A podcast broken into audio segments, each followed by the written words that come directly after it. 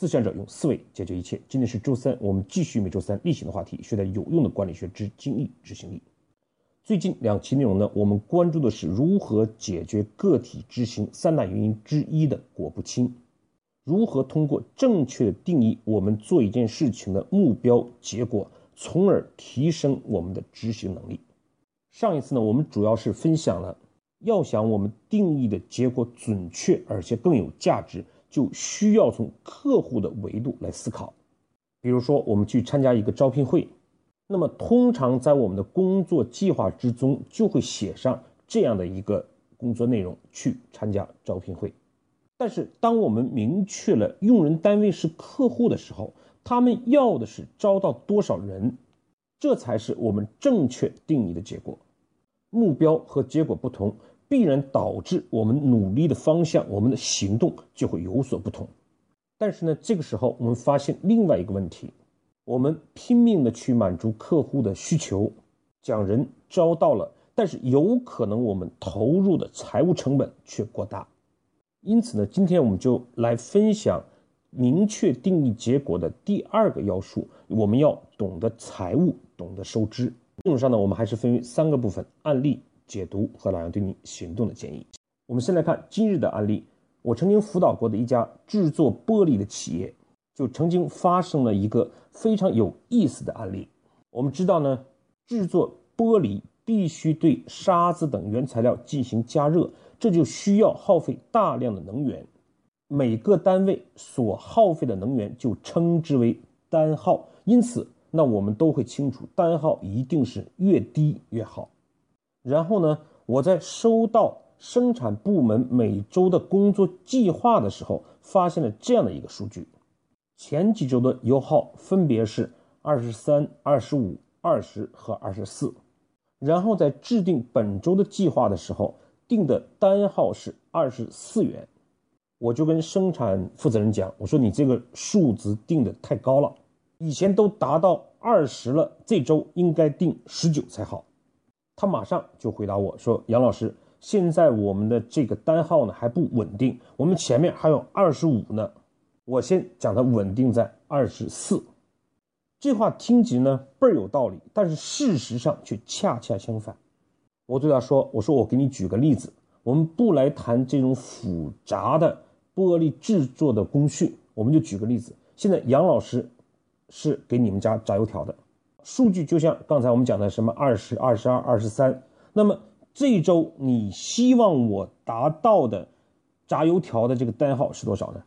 那么这个时候我们就发现，如果我们一旦站在老板角度的时候，这个数字一定是二十，甚至是十九，甚至是十五。为什么这样想呢？这就是因为老板永远想的一件事情是收支，而员工想的事情是职责和事情。如果一个员工懂得了用收支的方式思考，当一个员工懂得用收支来思考事情的时候，他就已经在思想上是老板了。所以呢，当我是炸油条的这个人的时候，我只对事情负责。那么前几周是二十五，那定二十五是最好的，反正油条我都给你炸出来了。而当我是炸油条的这个老板的时候，我要对收支负责。所以呢，我就跟这位生产的负责人讲。我说你讲的也是有一定道理的，你希望讲我们的油耗、我们的单号稳定在一个数字范围之内，但是呢，这是两个事情，如何去稳定，我可以交给我们的技术部门去分析我们的原材料，分析我们喷枪的类型，分析我们的散热等等这些技术问题，让他们想办法将你们实践出来的数据稳定住。但是另外一点。你们仍需要去探索更好的数据、更好的结果。现在作为生产部门，我对你们的要求就是，不断的想新办法，不断的想办法，让我们的单号持续的降低。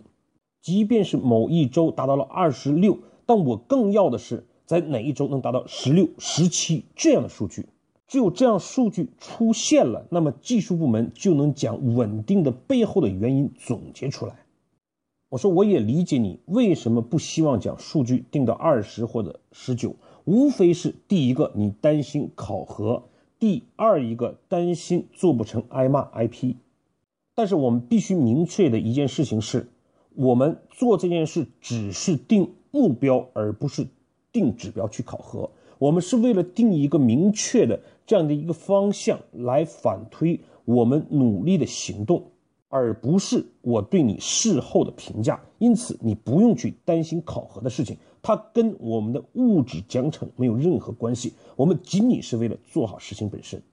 至于说你担担心完不成，领导批你，或者是老板批你，你想象一下，如果我们做了三个月、一年下来，我们的。业绩还是很差，我们单号还是很高，那个时候就不是骂你的问题了。咱们不要去过于计较一时的这种得失，批评它本身不重要，重要的是什么？是我们讲收支的方法找到，让收支更好看。所以呢，这个时候我们也不要理解为老板讲收支，他就是资本家，他想剥削员工，跟什么资本家跟什么剥削没有一点关系。相反，如果一个老板不懂得收支，不懂得持续的去降低他的成本，提升他的收入，那这样的老板反过来讲，我们不必去跟。只有整体的公司收支变好了，公司的收益加大了，他才公司可以生存发展，员工的收入才有可能去增加。其实这么多年，不论我是自己做企业，还是我在辅导企业的过程之中。领导在强调一件事情一定要做好，一定要更好的收支的时候，他本身只是想说明的是这个事情的目的如此，这个事情的价值如此。但是相反呢，员工包括我们的中高层，往往就会理解为给我定更高的指标，压榨我的剩余价值，占用我的课余时间，占用我更多的时间，对工作要求苛刻等等。事实上，只有这个老板他懂得了收支，这才是企业发展的原动力。所以呢，在企业里面很大的一个问题就是，每个员工并没有想清楚他的工作价值是收支，而是只想到了我付出多少，我只对事情负责。懂得收支，我们才懂得真正的担当。因此呢，作为一个老板来讲，我们通常会发现他在企业里面执行力是最强的，因此呢，在企业工作，我们就必须要懂得收支。只有懂得了收支，我们才懂得了企业的语言，我们才能懂得如何跟老板沟通。为什么很多事情他总是那么想，而我们这样想？细想起来，其实我们每一个人在企业里面都是一个卖油条的，我们每个人都有自己的油条、自己的产品、自己的客户、自己的收支。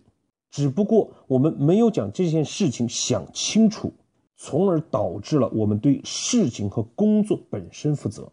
因此呢，为什么我们通常会看一个企业执行力最强的人，往往就是老板，因为他每天都想着收支，员工的工资怎么发出去，企业是不是有利润，下一批材料的购买有没有准备好资金，这个订单订单有没有提供足够的利润等等。如果你懂得了这些道理，那么我们通常讲创业，其实你在一个企业里面，它本身就是在创业。否则，我们创业的时候，我们依旧不懂收支，创业也就必然失败。接下来我们看老杨今日的解读。因此呢，在企业工作，我们就必须要懂得收支。只有懂得了收支，我们才懂得了企业的语言，我们才能懂得如何跟老板沟通。为什么很多事情他总是那么想，而我们这样想？细想起来，其实我们每一个人在企业里面都是一个卖油条的。我们每个人都有自己的油条、自己的产品、自己的客户、自己的收支。只不过我们没有将这件事情想清楚，从而导致了我们对事情和工作本身负责。因此呢，为什么我们通常会看一个企业执行力最强的人，往往就是老板，因为他每天都想着收支，员工的。工资怎么发出去？企业是不是有利润？下一批材料的购买有没有准备好资金？这个订单订单有没有提供足够的利润等等？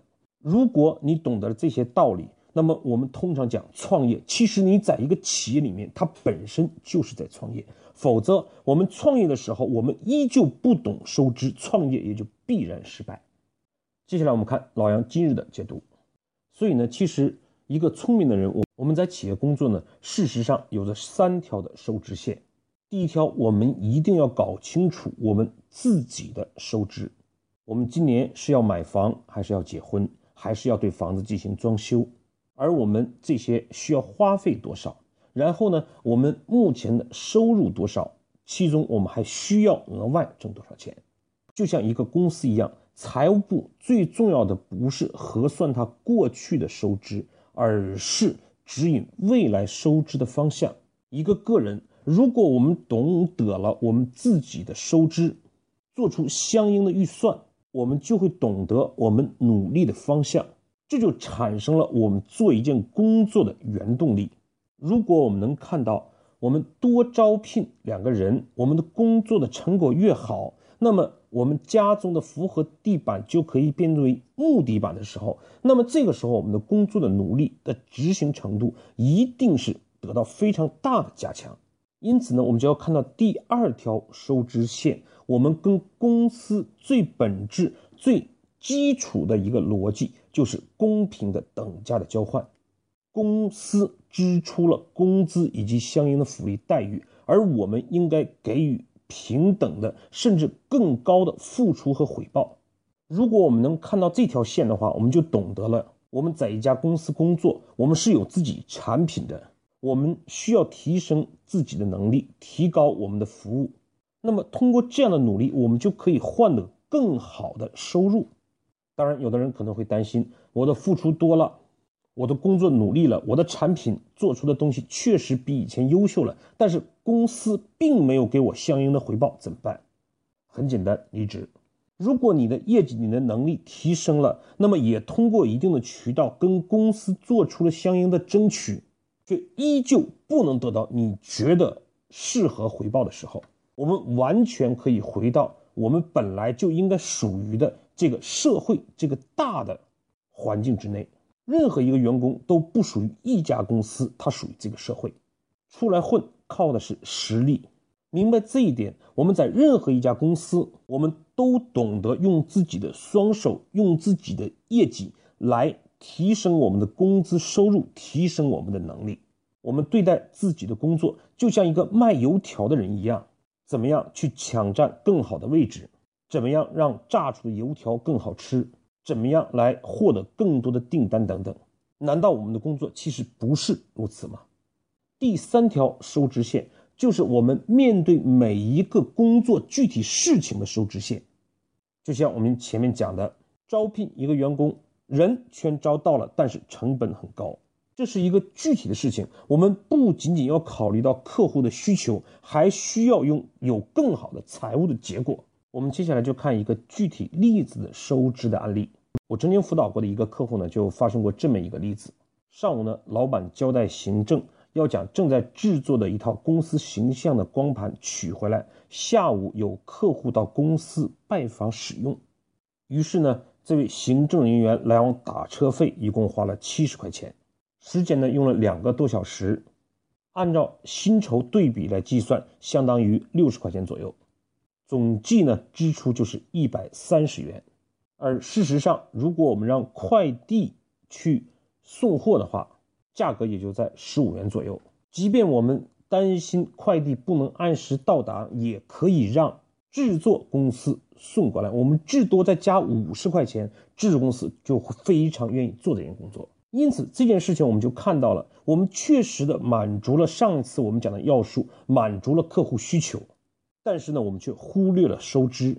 因此呢，我们看到我们日常的很多工作都是类似这样的例子。如果每一件事情我们都有收支和客户的概念，那么每件事情就会做得更优秀、更卓越。从而就会让我们第二条收支线，我们所获得的工工资和我们工作成果之间的收益支，让我们处于谈判的有利方，因为我们价值提升了，可能工资还不对等。第二条收支线增加了，那么反过来就会支持我们刚才讲的第一条收支线，我们每个个人的收支的预算，我们每个个人的损益表。当我们这样的三条收支线建立起来的时候，我们就看到取好一个光盘，它就决定着我们收入的增长，最后决定了我们每个个人的收支的损益表。这不就是老板的思维吗？所以呢，懂得了收支，我们就成为了老板；懂得了客户，我们就是一个企业家了。我们做一个简短的回顾。我们做任何一个工作，在任何一家公司，我们都要看到三条的收支线：自己生活的收与支，跟公司工资与劳动成果之间的收和支，以及做好每件事情的收和支。如果我们懂得了这样的三条收支线的话，我们对待每件工作的态度、行动、定义的成果必然与众不同。第二。老板考虑的永远都是收支问题，员工通常想的都是事情和职责的问题。只有我们懂得了收支，我们才可以与老板来交流，大家才在一个平台之上。这对我们做好一件工作和我们个人的发展会有着非常大的作用。第三，结合上一次我们讲的客户，也就是说，我们做任何一件事情都要先分析客户要什么，这是我们的果。同时，我们还要分析收与支是什么，这也是我们的果。只有二者兼备，那么这样的成果才是真正的我们需要达到的目的和成果。最后是老杨对你行动的建议：简单分析一下自己的财务状况吧。你目前个人的收支状况如何？为了达到你的目标和梦想，你还需要获得多少的收入？或者相反，你离破产还有多长时间？第二一个，如果你的工资是一万块钱的话，算一算一个月下来，你所给公司提供的回报是一万二还是只有八千，或者更少？第三，从我们日常的工作小事改起，分析一下最近的三件事情的收与支，怎么去思考，如何让每一件工作都是盈利的。今天的分享我们就到这里，谢谢各位的收听。